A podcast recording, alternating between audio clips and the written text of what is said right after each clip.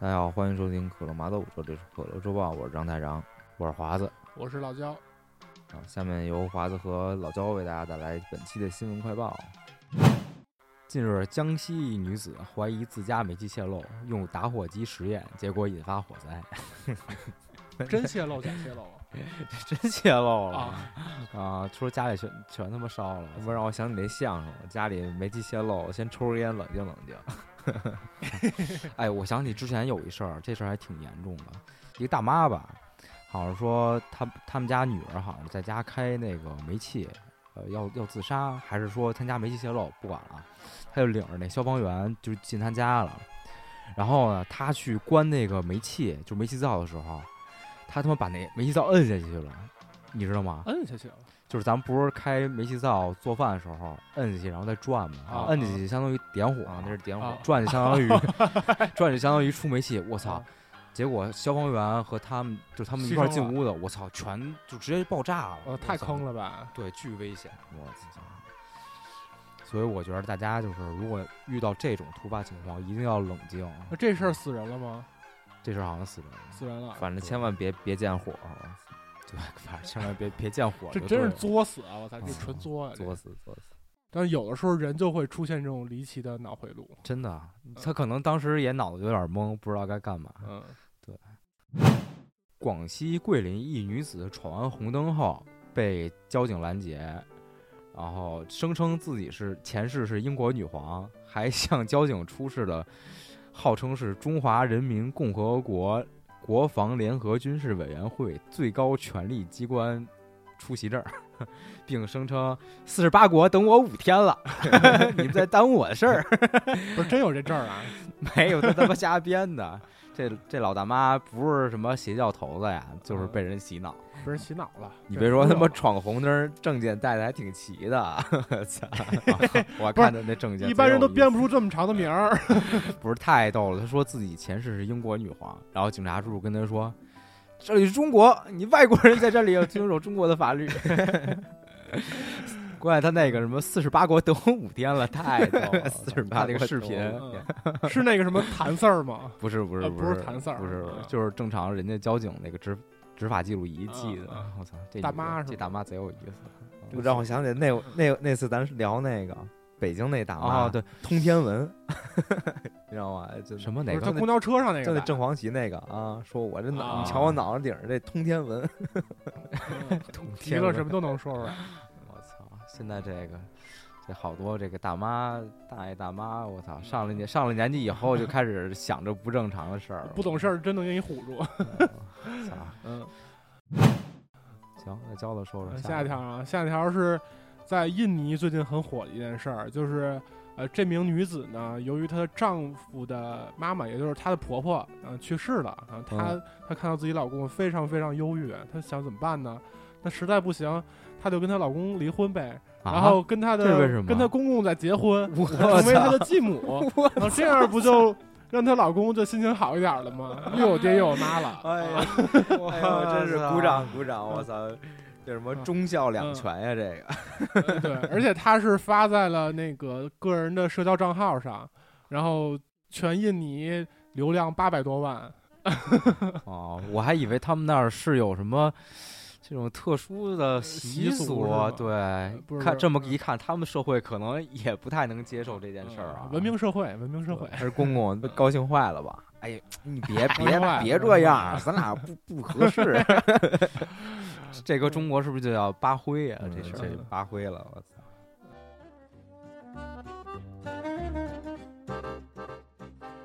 行，那快报就到此结束，咱们下边进入正题。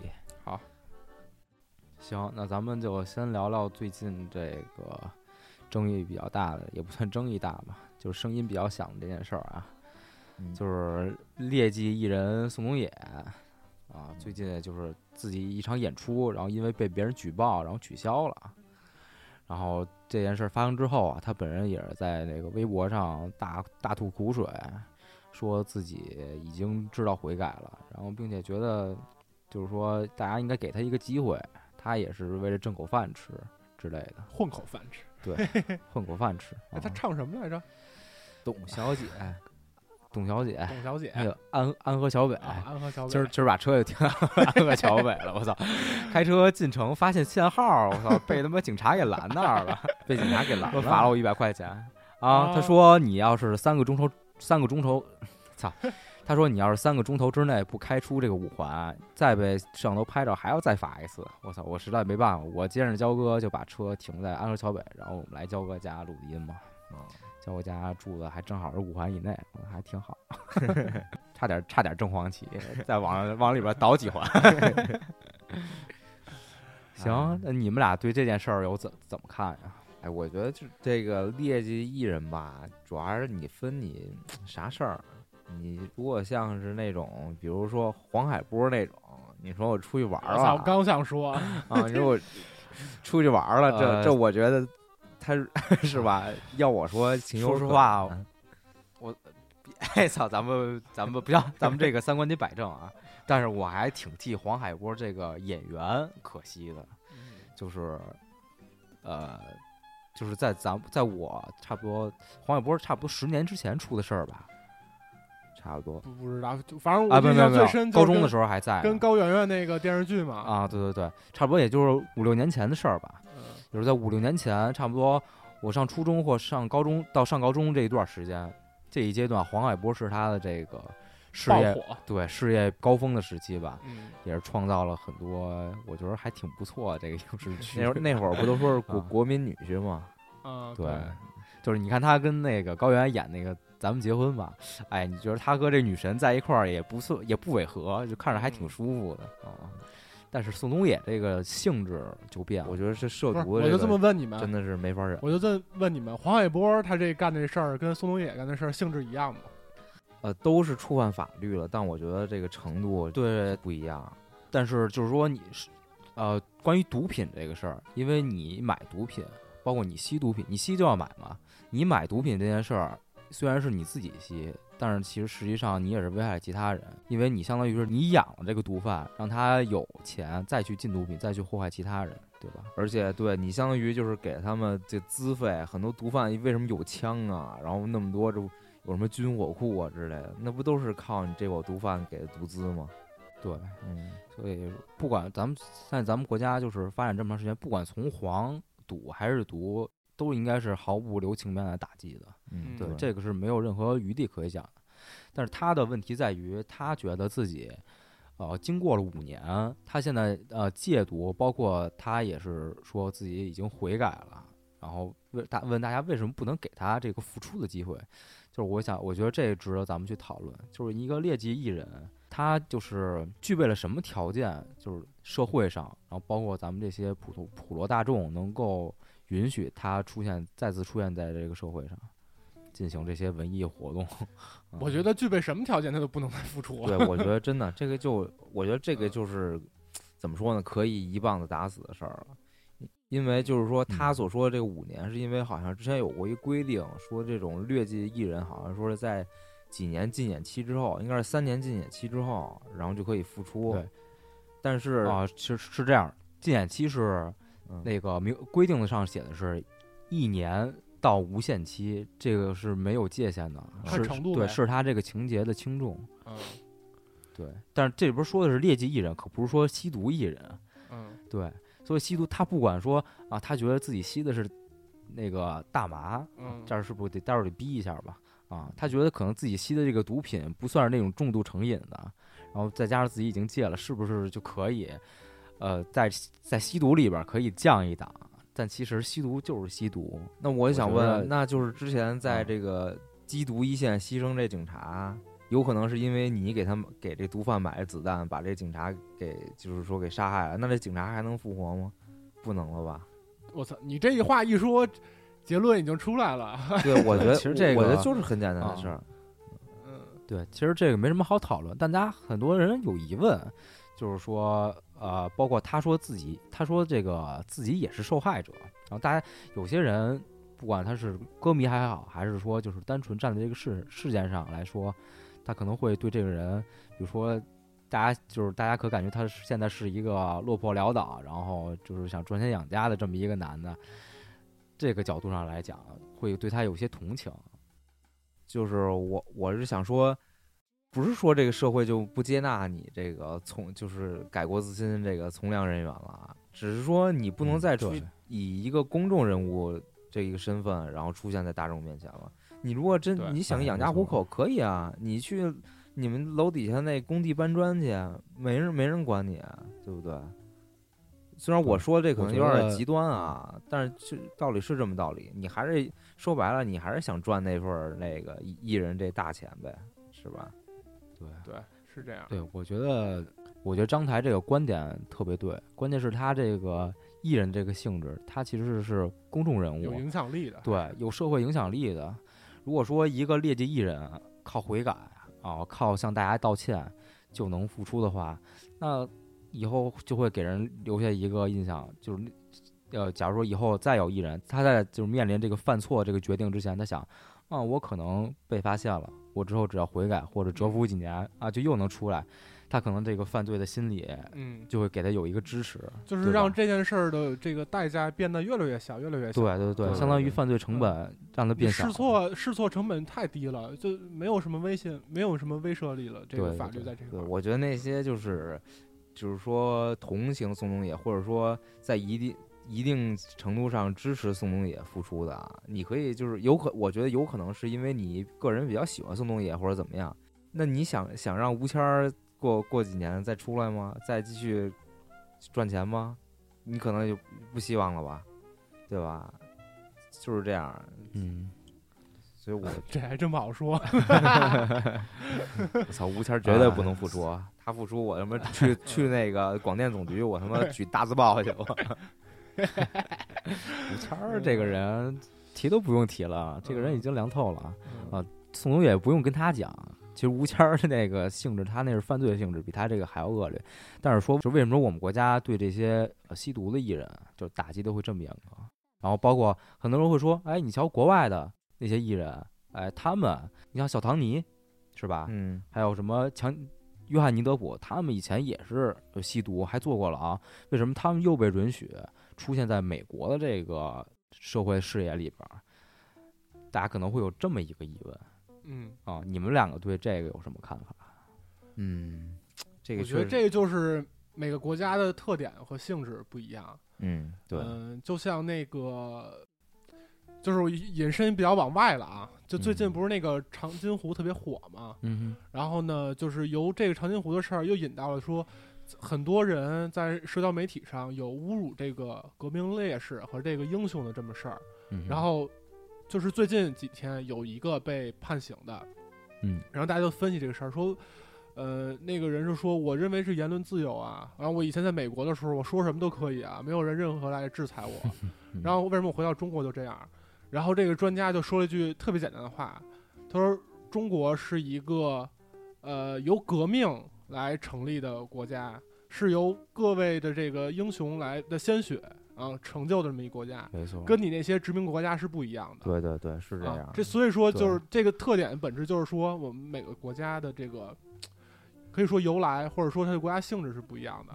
我们就是根本就没法这么来对比啊，嗯就因为他们就是呃在某些方面就是可以做到这样，但是他们就这么做就好了。但是在中国，你就要遵循中中国这个法律和中国这个要求。对你想，呃，换句话说，资本主义国家的利益或者他们国家的成立的获取来源，不是靠，其实是靠掠夺他人，或者说建立在一些没有流血、没有这个自己承受这些代价的这些基础上来建立起来的。不像我们国家，说咱们中国啊，就是说句很残酷的话，我们现在的幸福生活是建立在前辈先人的尸尸体和血海上边儿建立起来的。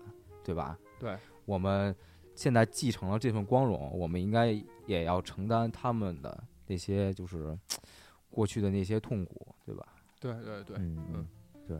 但是有点扯远了啊嗯，咱们说回来就说这个，嗯就是说这些海外这些明星，但我觉得就是可能是他们不太注重于，呃，或者说国外对于影视明星这件事儿，他们更就是更关注于他们的作品。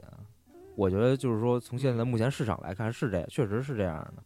他们可能就是，嗯，不太会像咱们国内一样，就是过多的去关注他们私人的生活。嗯，呃，可能是他们的社会觉得因因此吧，然后他们这方面的影响可能对社会的负面影响也会稍微小一些。嗯，嗯对，这可能也和这个咱们国内还有国外的娱乐圈儿这些性质上有区别。因为咱们现在国内的话，其实比较注重这个艺人和他的作品合一的这么一个概念。嗯对就是说我追他的这个作品，我就是一定程度上也会关注这个人，所以人设，对，所以说这个艺人无论是他作品也好，还是他的这个个人的这个道德还有生活也好，都会给咱们的国内的这个粉丝带来影响。的，这是现在这个一个你不能否定的一个事实吧。嗯，但是当然，咱们就说，即使是你是约翰尼德普，你是小罗伯特唐尼，就如果你是做了一些，就像类似于吸毒这种事儿吧，我觉得还是，嗯，如果咱们严格来说啊，不应该是应该是不被原谅的，对吧？嗯。嗯其实我还有一个观点，就是说，因为在国内，就这些明星，不管他是唱歌的，他是演电影的，就是他的粉丝受众群体，尤其是那些比较年轻的这个艺人，他们的粉丝太小了，嗯，对对他们这个饭圈里这些都是可能小学的。嗯他还分不清哪个是好，哪个哪哪个是坏。嗯那、当你这个明星做出这种呃劣迹的时候，这些粉丝真的有可能就因此而跟你学一些比比较不好的东西。嗯确实是，而且还有一个就是区别在，呃，美国他们那边儿大多是，呃比如说这个这个艺人出现了什么道德上的问题，然后一般都会是制作方他们会担心这个市场或者是影响力，然后他们会主动把这个事情嗯，来那个对，这个确实是，来进行处理，但是他们的国家并没有出手干预，但是我们国家不同，我们国家是有这个国家有一个严格的管控的，嗯。我觉得这个可能是 为什么就是国家和国家之间就会有这样的差别。美国在这个在私德上面，他可能不会就是出动国家层面这种力量来进行给你进行制约，但是在中国就会有这么一种管控力。嗯我觉得这个也是怎么说呢？毒品在近代给我国带来的这个危害伤害对，你说这说太对了，就是这毒品对于咱们国家真的是不只是说是社会治安这么单单一方面啊，它有一个历史，确实有一个历史的，对渊源有这么一在里边儿个历史的因素在。对对对对嗯所以这个毒品，无论是从法律上还是情感上，都是我们都是要完完全全拒绝的。嗯，对，没毛病。对，所以这个事儿也没有什么说到这儿，也就没有什么再继续讨论的价值了，对吧？对，嗯说到这个鸦片啊，你们知道就是每年那个好像什么禁毒日吧，还是怎么着？说就会拉一群那个毒贩，然后去那个林则徐那个纪念碑前面枪毙去，是吧啊对对，好像是是对。虎门嘛，哎，林则徐纪念碑在哪儿？这还在虎广我忘了是纪念碑还是类似于那种祠堂什么之类的地方，应该是纪念碑吧？嗯拿他们祭奠呗。对，就是说，对，就是这意思。行，那咱们进入下一盘。行，行，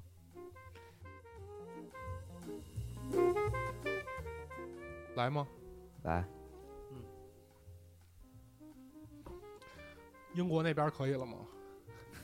英国分部 OK 了吗？英国分部收到，英国分部收到，一切准备就绪。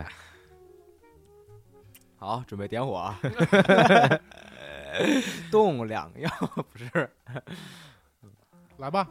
来吧，OK，那我说一下，呃，这周比较大的一个体育新闻吧，嗯就是小丁丁彦雨航啊，也是我们国家队的球员，时隔了三年半，终于重回了赛场。我操，然后我操，太不容易了。他这一幕确实是，对他这一幕确实是让人，就算不是的，不是山东球迷，也是非常的呃有点感动吧。其实第一时间我想起了，就是当年罗斯在公牛那啊个复出的那一个赛季，然后并且他好像第一场还是第几场，他有一绝杀那个球，哦，就突然想到这个事儿。然后，而且丁宇航他是，呃，首先说是山东队啊，嗯山东队是因为保丁宇航，然后换了主教练了。啊，龚小龚小斌已经不在山东队了啊，是龚小那个龚小斌和这个丁彦雨航他们俩之间有这个纠葛是吗？就是对于那个丁彦雨航能复出这件事儿，是他不不不觉得具有这个状态了。啊，啊他不想用他。对对对，然后而且呃，其实说实话，第一场复出还可以，好像是十九分吧。啊，我嗯记得说他前边好像一直投不中，后来就连着进，是吧？，对，状态还行。嗯，当然大家应该就是都知道，当时他为什么就这么久不上场，就是在替山东队这个俱乐部比赛中，然后为了上场打了封闭。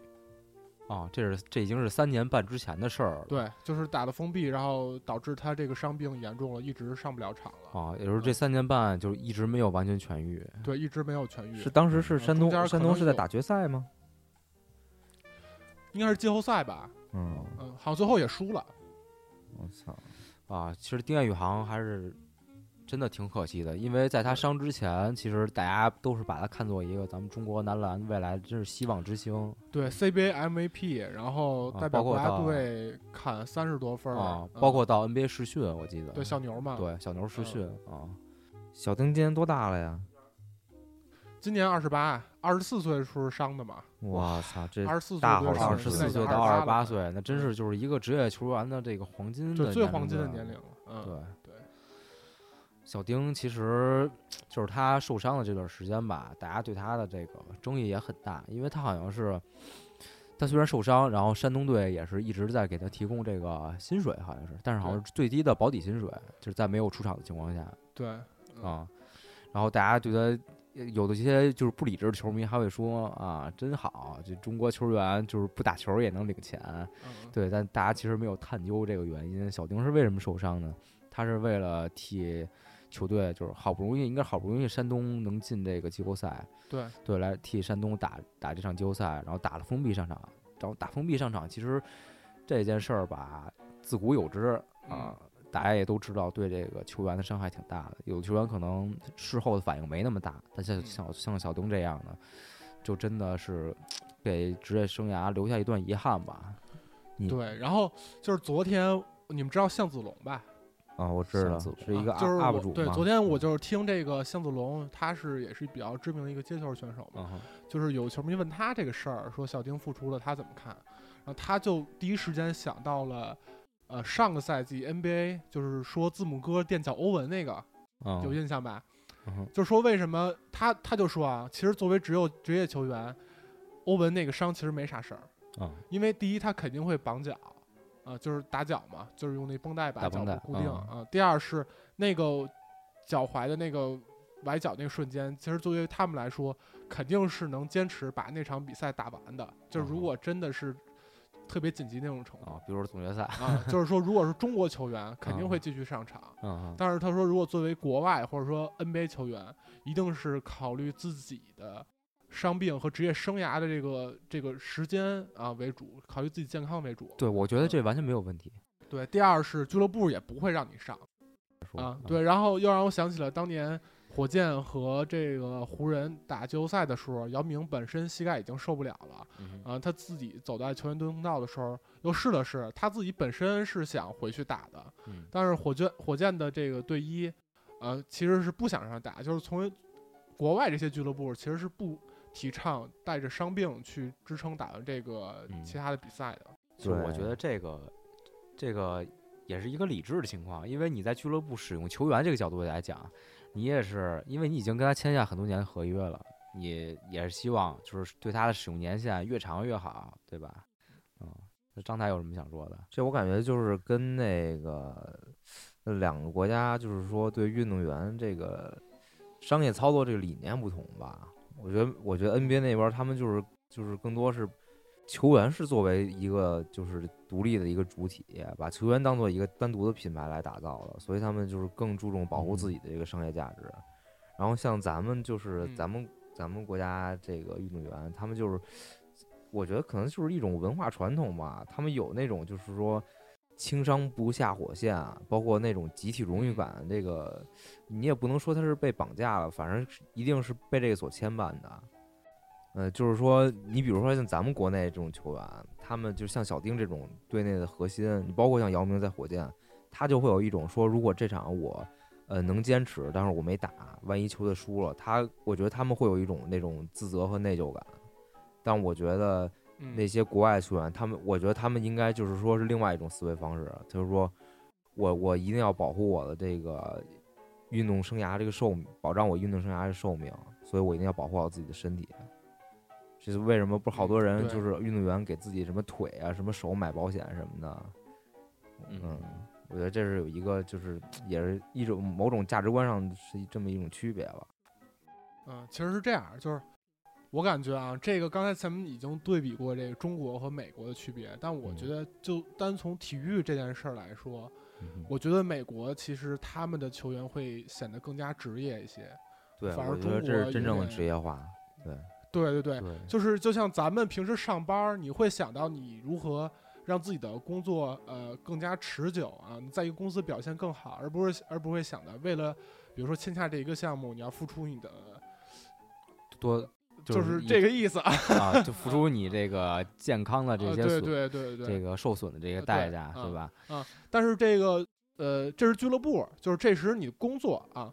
但是为国家出战的时候，我其实是偏向中国这种有有点个人英雄这种色彩，就是说，我，我啊能我进一觉得，我怎么觉得反而美国那种是更有那种个人英雄主义那种感觉？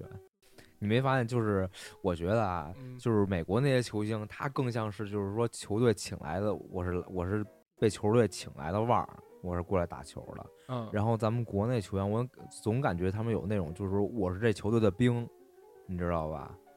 就是对我是啊，总是有点那种感觉。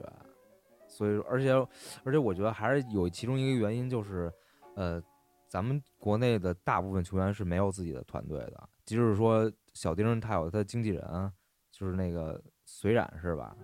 也是他前队友嘛啊。但是嗯大部分人来说是没有自己成熟的这个运作团队，有时候碰到这种，你比如说需要做出一些重大决定的时候，没人帮你拿主意，就是球员自己。那你说，呃，二十几岁，其实说实话还是孩子呢。俱乐部里一给你谈找你谈谈话，谈谈心，说哎呀，咱们这季后赛了，什么什么什么的，是不是？有可能，有可能他这面儿就拘那儿了，他就行，我打，我我就为了球队，我操，这气氛一烘托起来，我为了球队，我他妈就干吧。但是你像国外那种，你想如果像詹姆斯这样的球员，他如果如果面临这么大一个伤病，然后需要做一个重要抉择的时候，肯定他也身后有很多他的团队会为他做一些呃特别就是精细的安排的，嗯，他们会有这么一测算球。员的话语权肯定不够，对对对还是这个原因。对，觉得 CBA 确实还是会还是要不然周琦怎么能去澳洲打球？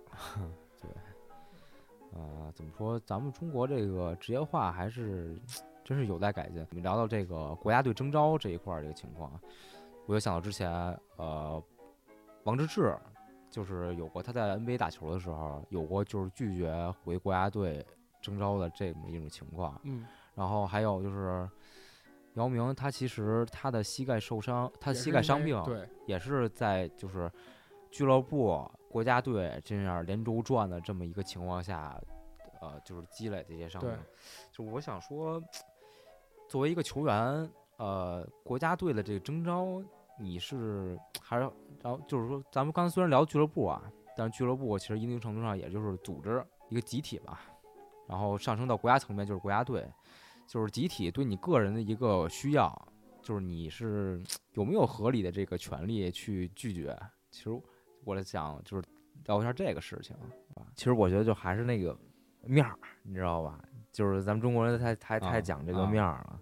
就是当你啊被集体需要的时候，其实大部分人，包括咱们，就是在生活中，如果被集体需要的时候，其实有时候你很难拒绝的。即使你自己有一些就是说难言之隐，你你就是想拒绝，但是你可能觉得，呃，我这样会不会显得我就是比较自私呀？然后是不是集咱们总有那种呃理所当然的集体的利益大于个人，但是其实。嗯，当然这个道理是没错的，但是你个人的利益也是需要被保护的，这是这也是你自己的一个底线，我觉得。嗯嗯，就像比如说从可能零八年奥运会到现在啊，咱们也都能关注到，比如美国美国男篮这些新闻，一有大赛，比如詹姆斯退出国家队，库里退出国家队，都是很正常的事儿，嗯就是人家就当成一个通知你的一个，告诉你他退出国家队而已。对，但是这要跟中国，比如说呃易建联，就是无伤病情况下退出国家队，就是刘翔，刘翔啊退赛，你给喷死啊你就算有伤病，你退都会被喷死，何况你是就是人家说我就想休假而已，我就想嗯休息几天，我就要退出国家队。在在国外可能很正常，但在中国就是不可能做到的事。对，对中国这个，咱们咱们国家队，就是它周围总是围绕着就是很不客观、很不理智的这个国民情绪，你们没发现对，吗？我觉得就是咱们国家队的球员太容易被这种爱国情绪给捆绑了，真的，就是我觉得，包括就是国足啊，他们一踢球怎么说，就是为国争光。我我一直都是这么认为的，我认为你是你作为一个球员，你先追求自己的理想，你你别说我，我要踢世界杯，我是为了让我国家队进世界杯，为了让什么全国球迷什么高兴。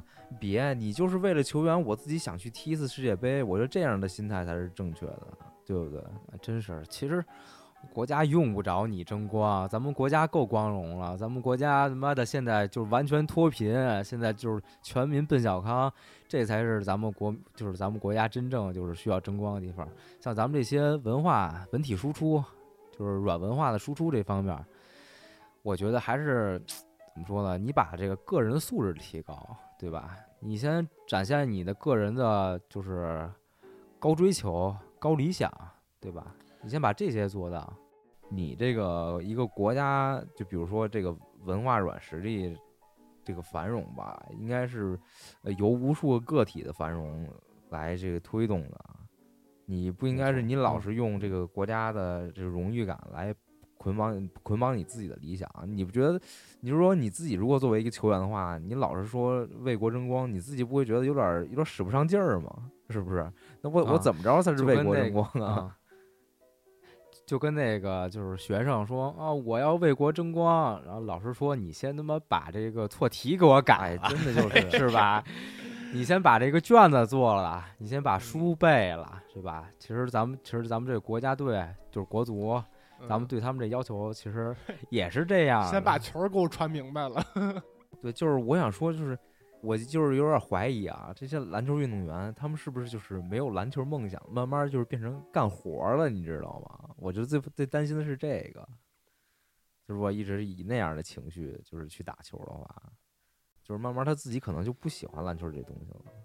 但我觉得大部分大部分职业篮球运动员，其实他已经是不喜欢篮球。我认为啊，对，我可能比较片面说，嗯我我我其实我跟你有差不多的感受，啊就像上他，因为他就是这个就是他工作，你嗯，工作时间久了，你就会对这个东西产生了，就算很大兴趣，你也会慢慢消磨掉了。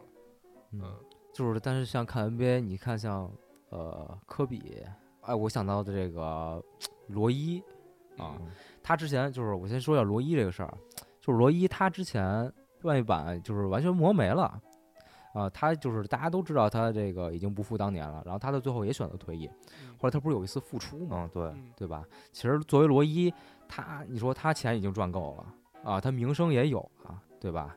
他为什么最后还要选择复出呢？是吧？就是你说已经拖着那样的膝盖，就已经磨半月板磨没了那种膝盖，他还要上场打球，你觉得这个是不是就是热爱呢？那个是真热爱，对这种是真热爱真热爱。还有嗯啊，还有像是比如说啊，科比、詹姆斯啊，詹姆斯先不说，就咱们先聊聊就是科比，说科比那种精神，他对篮球的那种热爱，嗯对？吧？包括我们在隔着屏幕、隔着电视机，我们也都能感受到。嗯，但是在国内，哎，你就发现很就是很少有这种感觉，他们打球带着劲儿，带着那个激情，嗯带着一个目标去打的。但是我跟你说啊，就是科比那热爱跟咱理解热爱肯定不一样，是，咱肯定热爱不了他那种那个级别。嗯对，就就说这个事儿，呃，就是咱们在中国 CBA 这个职业场上，就是现在很难感受到这项运动对于这项运动单纯的热爱了啊、我是我是这么想的。对，其实我觉得男篮的这个大环境还是要比国足好那么一点儿的。嗯你像前有姚明这种好的模板，有这种好的道路可以去，就是有人给你有人给你趟过这条路了，是吧？他比这个足球的这个环境好很多，嗯，所以我现在有点不太能理解为什么咱们国家球员，唉，很少有这种向外走出这种动力了，就是更站上更高舞台这种动力。嗯，说到国足，咱就稍微聊两句呗。这国嗯足不是刚踢完这个呃世预赛是吧？十二强赛，对，张台长看了吗？我看了，因为那个当时是凌晨嘛，然后我这边儿我现在英国嘛，这时差正好挺舒服的。我是下午，我这一去沙特是吧？对我一边吃晚饭一边看的。你都看哪场了？日本那场看了吗？啊，踢日本的时候我还在国内呢。太早了，是吗？嗯太早了对我踢踢沙特，还有之前踢越南我都看了。日本混的不怎么样，主要是，啊，那就咱们聊聊国足呗。嗯，啊，国足这大家就敞开聊了吧。嗯啊我觉得咱别聊太往前的，就说踢越南和踢沙特这两场吧。啊，那先从踢呃越南开始吧。我操，嗯踢越南绝杀那个，踢越南，你们，我其实我一开始一直以为踢越南应该得输的，而且我觉得你说啊从那个场面上来看，越南打的真漂亮，比中国有打了。嗯，越南是不是还有几个主力没上啊？我记着。越南有主力伤了，啊但是 也不至也感觉影响不是太大吧，有有一两个可能，嗯，嗯，哎，我就有一问题，为什么李铁不让所有的规划一起往上上他？有点 他有点不好意思，你知道吧？我觉得啊，我分析不好意思，还是说是这是这是个谜，就是有这么几种说法。第一，嗯像刚才张张才说那种不好意思，这不好意思是源于他的本意，还是上边给他的指示？这个啊也不好说。对对对，不好意思点在哪儿呢？就是咱们现在国家队，咱们数一数有几个规划球员，可能有呃像艾克森、洛国富、啊、阿兰阿兰、蒋光太，还有蒋光太。现在目前是队里就这四个人。嗯，如果李可不伤的话，应该还有李可。啊，还有嗯费南费南多好像是没也是伤了没带，嗯，嗯也是伤了。五六个吧啊。啊，就是李可和这个费南多没带的先不说，就上咱们刚刚点的这四个，嗯他一般情况下前几场啊，就是一般都是蒋光太和埃克森上，然后阿兰和洛国富是不让他们上的。啊对，然后前场和埃克森搭配的一般都是磊子、吴磊，还有这个张玉宁儿啊。嗯就是说，如果是如果是这极端情况，就是说，如果你都上的话，其实前场是可以没有中国人的，这就是问题所在。对那怎么了？我觉得挺强的呀，比现在强。呃，不不止，就是三，相当于是三加一，三个前锋一个后卫，比如嗯场上有四个人。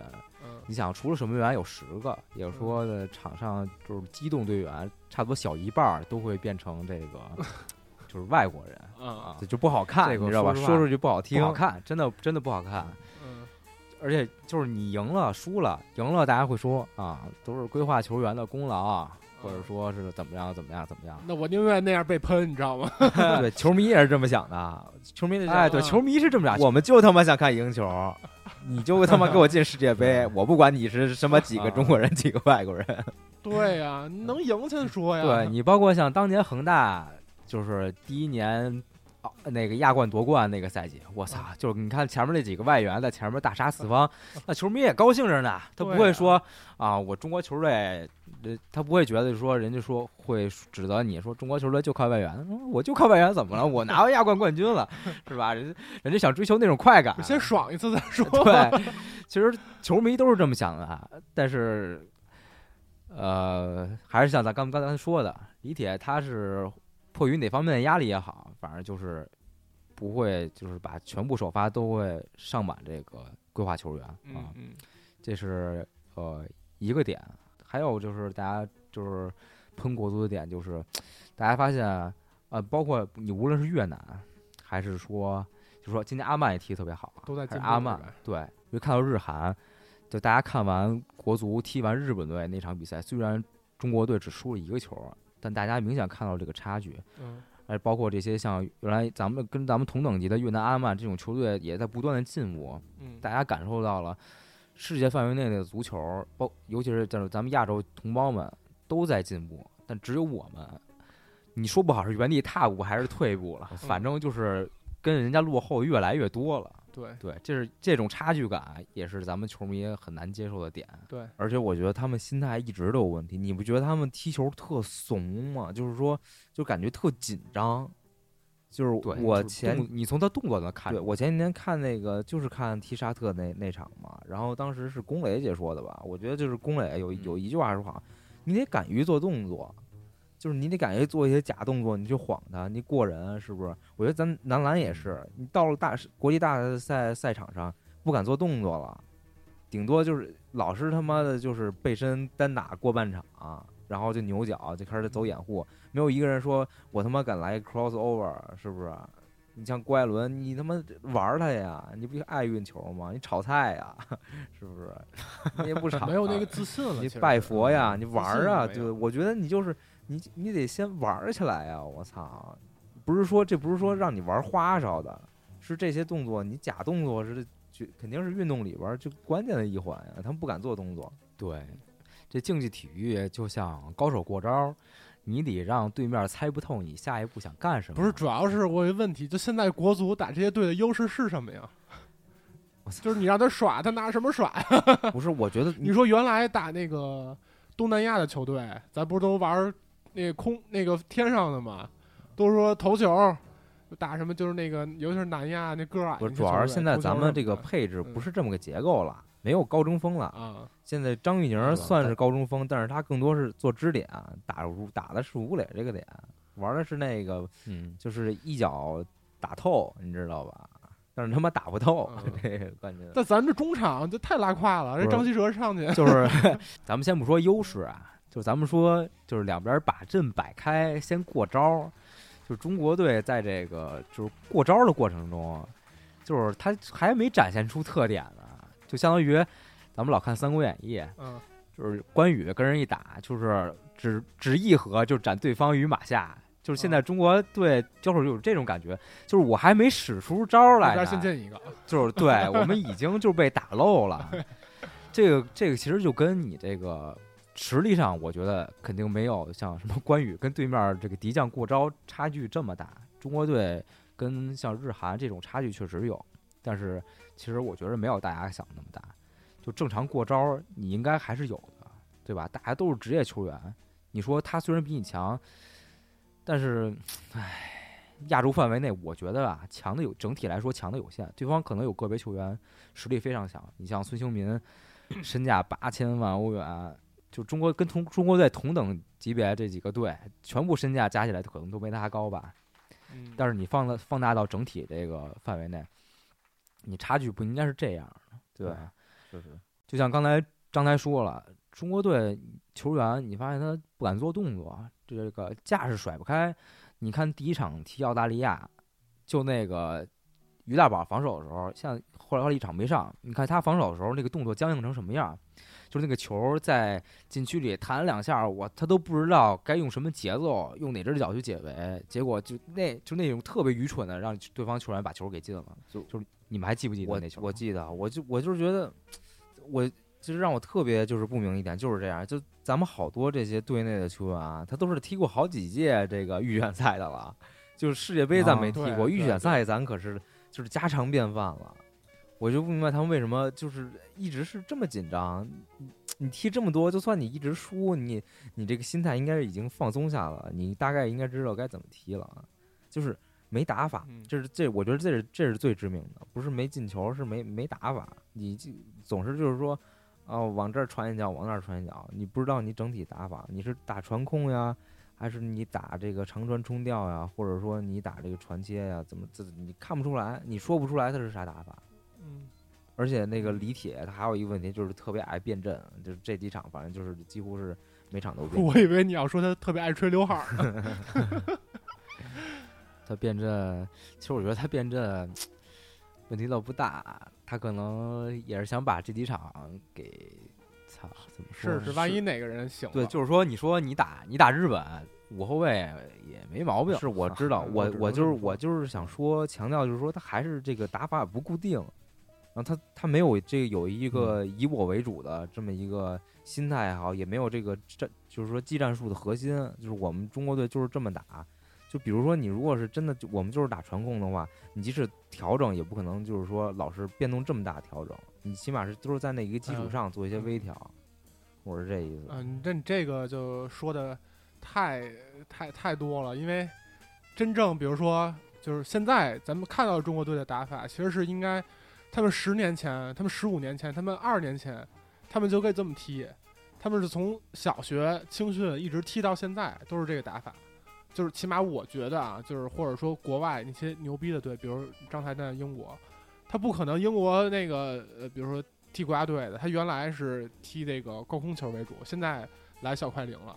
他可能从小都是玩这个这个套路，他才能保证，就像你说的，他到了国际赛场，他能不不慌张不怂，还按这个打法踢，因为他太熟悉了，嗯他闭着眼睛都知道传给谁。嗯，对。然后这个刚才就是焦哥说的这段话，让我想起了就是国家队比赛之后，呃，王小龙你们还记得吗？啊，以前在国安以前咱们国安的一个对一。应该也也我知道他是发微博了吧？啊，对，之前也是国脚吧，嗯也进国家队。对他发了一篇文章，然后他说了就是中国这个国足的现状，就是他说咱们国足啊，你上学就跟上学似的，你上学上到顶儿，那就是初中，人家可能十八十八九岁啊，人家出来可能人家大学毕业了，但是咱们上学上到顶儿，打到职业联赛，那也是初中水平。关键的根在于中国足球啊，足球理解远远落后于就是欧洲国家，咱们的足球理解还停留在就十几二十年前嗯那种状态。但是其实其实大家都了解，现代足球已经在飞速进步，你从嗯规则上就能看出来，规则都在不断的进步。高，然后国外的阵型打法，那肯定也是就是不可同日而语。你像现在咱们老说这个穆里尼奥，为什么穆里尼奥现在他的这个打法，就是已经被验证可能不不是那么实用了？这跟就是足球大环境一直在改变有关系。就是中国的足球理解，他没有从根儿上、从理念上，就是把这个事儿找对。因为这个足球说白了，它不是一个简单的，就是说我速度快，我技术好，它这个技战术其实是相配合的，嗯，对吧？你什么样的战术，你就要用，你就要培养什么样的技术，对吧？你这个大的思想框架没有，你就没法儿从细节上去，就是从细节上开始入手。嗯，对，对我是这么觉得的，就可能，呃，足球是一个就是空间游戏，对吧？哎，怎么说呢？瞎鸡巴踢吧，瞎鸡巴踢吧，瞎鸡巴踢，瞎鸡巴看，对，得了，乐呵乐呵得了，就是这真生气呀！我啊 真难受，看着你们两位就是对中国足球，就未来就比如就未来五年吧，你对他们有什么期盼呢？期盼。啊没有希望了，我觉得都咱结束了，这你妈脸都不要了。我觉得未来几年就是只可能更艰难，因为就是你现在咱们包括这波国内的，就是国家队，就是矬子里拔将军吧，就这伙人已经是国内顶尖水平了。你从无锡啊嗯到前面吴磊，他们岁数都挺大的了。然后这些嗯这些嗯这些就是说咱们规划的这些球员啊，他们也都是二十八九，有很多都过三十了。他们就未来四五年，他们已经是走下坡路了，职职业生涯末期了。你未来，那你重新再规划新的球员吗？咱们现在大家知道，国内这个中超现在这个水这个环境啊，是吧？糊了锅了，糊了锅了，糊了你锅了你你已经不可能像以前那样请这么多好的外援了，然后没有这么好的规划条件了。我觉得以后大概大概率还是咱得自己培养自己的球员。那你这还是回到这青训的问题上，那你只能又得从娃娃抓起。不是，主要是这样，就是，呃，如果想让这个球员在他巅峰期，咱们就是比如说是在二二十六到二十八这个环境里，这个年龄段儿，人家能代表国家队有所这个成就的话，那他在二十岁或二十一岁的时候，他就应该已经出名了。你想想吴磊，五年前嗯。他在上港已经踢得很牛逼了。嗯。啊，基本他就是上港那个每年进球最多的人了。他不是他他全英全中超，他是好像出国前一年是全中超对。啊对啊。啊，但是你想想，现在咱们中超国家队或者中超和国家队里有哪个是在，咱就不说二是 U 二二或 U 二三，能作为锋线球员有所特别亮眼的表现，让你觉得他有点潜力的？对，说实话，你说就出了 U 二三政策，就前场也很少见到 U 二三吧，嗯，对吧？嗯，然后 U 二三就不说了，中国球员本身就很少，对嗯？吧？我觉得就是咱们这个青训啊，有两条路。第一条路就是发展自己的青训嗯，你把国外的先进技术，我觉得还是先从培养老师开始，对吧？嗯你现在有这么多呃退役有经验的职业运动员，对吧？你让他们去国外学习，你说你学习踢球难，你你就是你学他妈教球应该比学踢球简稍微简单点儿吧，嗯对吧？啊，你像孙兴，就是聊到中国足中国足球，就聊亚洲足球，聊亚洲足球，我就想聊一下这个孙兴民。嗯孙兴民他其实他的成功很大一部分要归功于他的父亲，啊嗯，他的父亲之前也是一名职业球员，然后但是他就是他在训练他的儿子的时候，他不想让他儿子走他的老路，他说我们要另辟一条路径，我们来寻找这个正确的方式，他就用他就是总结了一套，呃，这么一个青训路数吧，然后来训练他的儿子。孙兴民他在就是进入职业队之前没踢过正式比赛，就是他在小时候一直就是只练技术。嗯对，这是他父亲在纪录片里说的。我这样这么说想说什么呢？就是说，他父亲其实职业球员的成就不算很高，但是人家能通过自己对足球理解，然后包括不断的实践，能琢磨出一条就培养，不说培养韩国足球，就培养他儿子这条路吧，嗯对吧？这件事儿本身是不是有有什么经验？就是他妈怎么中国这么多人就想不出这样事儿，你从这件事儿，你不能得到什么启示吗？其实你是可以研究出一条适合中国球员的路的。你不管你是怎么去试这条路也好，你把这些教练、教练员、指导员，你让把他们送到国外，还是你们根据中国足球大环境调，就是选取样本、调研、研究，你自己琢磨出一条路路来。嗯就你先把咱们的新一代的教练员，先让他们的水平提高。嗯还有一条路就是把咱们的孩子给咱们的孩子请外教，是吧？嗯你说你跟学校学不会，你你请你请家教，是吧？你把国外的体系，你照猫画虎。咱们之前很多就是请什么国外的总监来，什么什么什么，你配套设施跟上了吗？啊，你细节做好了吗？你请总监有个鸡巴用，你就得请基层的教练来。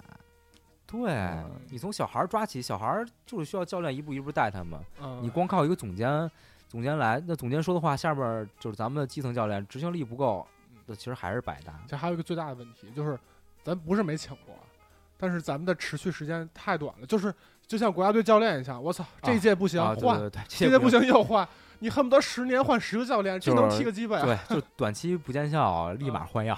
对，对嗯你想日本，他是他们应该是几多少年前，然后人就确认一个就是说足球发展大纲，然后人就是计划几年一步，几年一步，就一直这么执行过来。嗯咱们国足就是说，哦，这一年我操不行，咱就琢磨这么个辙吧，就过几年不行，咱再换这么个方法吧。你就没有一条路是你从一直坚持的下来的。你说他妈做青训从娃娃抓起，人他妈从五岁到他妈十五岁换了这这个国家这培养计划换了他妈十套方针，你说你说让他自己怎么培养去？我操！啊，对，咱们就先不说足球，你说咱们国家五年计划、五年计划搞了多少，是吧？你从这儿就不能 接受点儿就是啊，吸吸取点儿什么啊经验嘛，对对吧？咱们国家从就是吧那么咱们穷，咱们是啊有五，就足球是有五年的计划的是吗？啊，就是每次都没达成，五年一换，五年一换也关键。就是有那个，因为之前那啊个输了之后，就是说了，说咱们之前是定过五年计划，是吗？咱五年计划就是进入世界杯，你妈咱们今年的五年计划就是进入世界杯，这这就是属于步子迈太大，嗯扯着蛋拉了胯了。啊，这不是大你嘛？呃，你好的没学着，你学的我操，你这是不是得逼？你这是不是得逼了呀？我操！不是你这，哎，就不说就不说日本足球啊，你瞧比利时，比利时黄金一代，这是他妈培养了多少年的结果呀？是不是？对吧？比利时，你现在是世界国，就是世界国际足联排名第一。哎你看其实之前啊那个就是陈涛那届，哎，陈涛那届我那届没真太喜出来，欢了，我觉得我觉得那届就是能先拿青训，就是这个那个年龄段人达到嗯他们那届的这个水平，你再谈以后他们去打世界性的比赛，陈涛那届真是我觉得，哎，感觉就是中国足球这个历史长河里灵光闪现的一个时间点。还没发光，但又给磨灭了。对你也不知道，你也说不清为什么。陈涛，陈涛也好像是当时出国没出成。我觉得陈涛如果出国出成了，现在应该不至于是现在这个状态。陈涛现在好像混迹中乙还是中甲。对，那些年就比较可惜那些年是咱们国家有好球员的，但是很多都是就是出国被这俱乐部对阻拦了。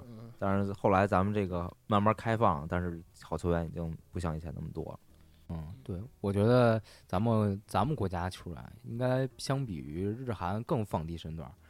日韩可能刚去欧洲会拿比甲，就是比利时的联赛啊，或者说是什么呃什么俄超啊，啊或者要不然就是德甲当跳板。咱们就你身段放低点儿，我觉得你先去日韩联赛试试，我觉得就可以。不，这十年就这十年嗯出的少，还有一部分是球员不想出，对，因为中超挣的太他妈多了。太多了嗯，对，所以说现在限薪，所以现在这个限薪政策出来，呃，国足的就是国中国足球这个未来还是有变数，咱们静观其变吧。对，我觉得对市场是有这个负面影响，但是客观来说，对这个足球发嗯展来说还是还是有好处的。嗯对，但是事实证明，这个国家足球好像也就是靠这个市场完全推动，也推动不起来。推动不起来，也也就是求是嗯虚假繁荣一下，我觉得。现在这个泡沫也不确实炸了虚假繁荣对吧？嗯你说苏宁应该是第一个刚拿完冠军就解散的俱乐部，国国 哎，国米差点走，差点一样幸好咱们那个小张总挺住了，操借借，据说是借了一大堆钱。啊，欠一屁股债。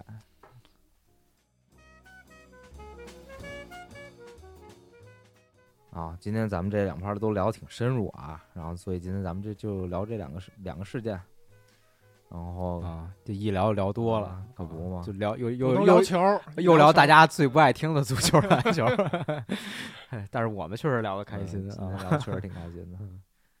行，感谢大家收听《可乐麻豆腐》，这里是可乐周报，我是张台长，我是华子，我是老焦咱，们下期再见，拜拜拜拜。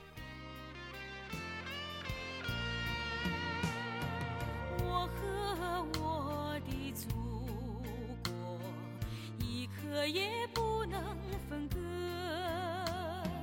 无论我走到哪里，都流出一首赞歌。我歌唱每一座高山，我歌唱每一条河。细细炊烟，小小村落，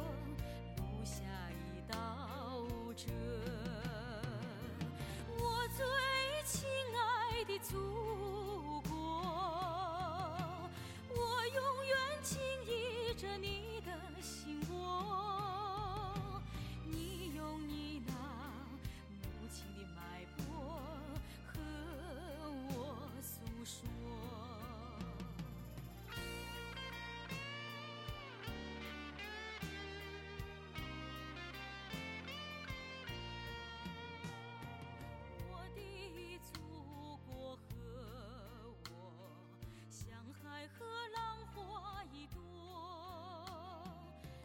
是那。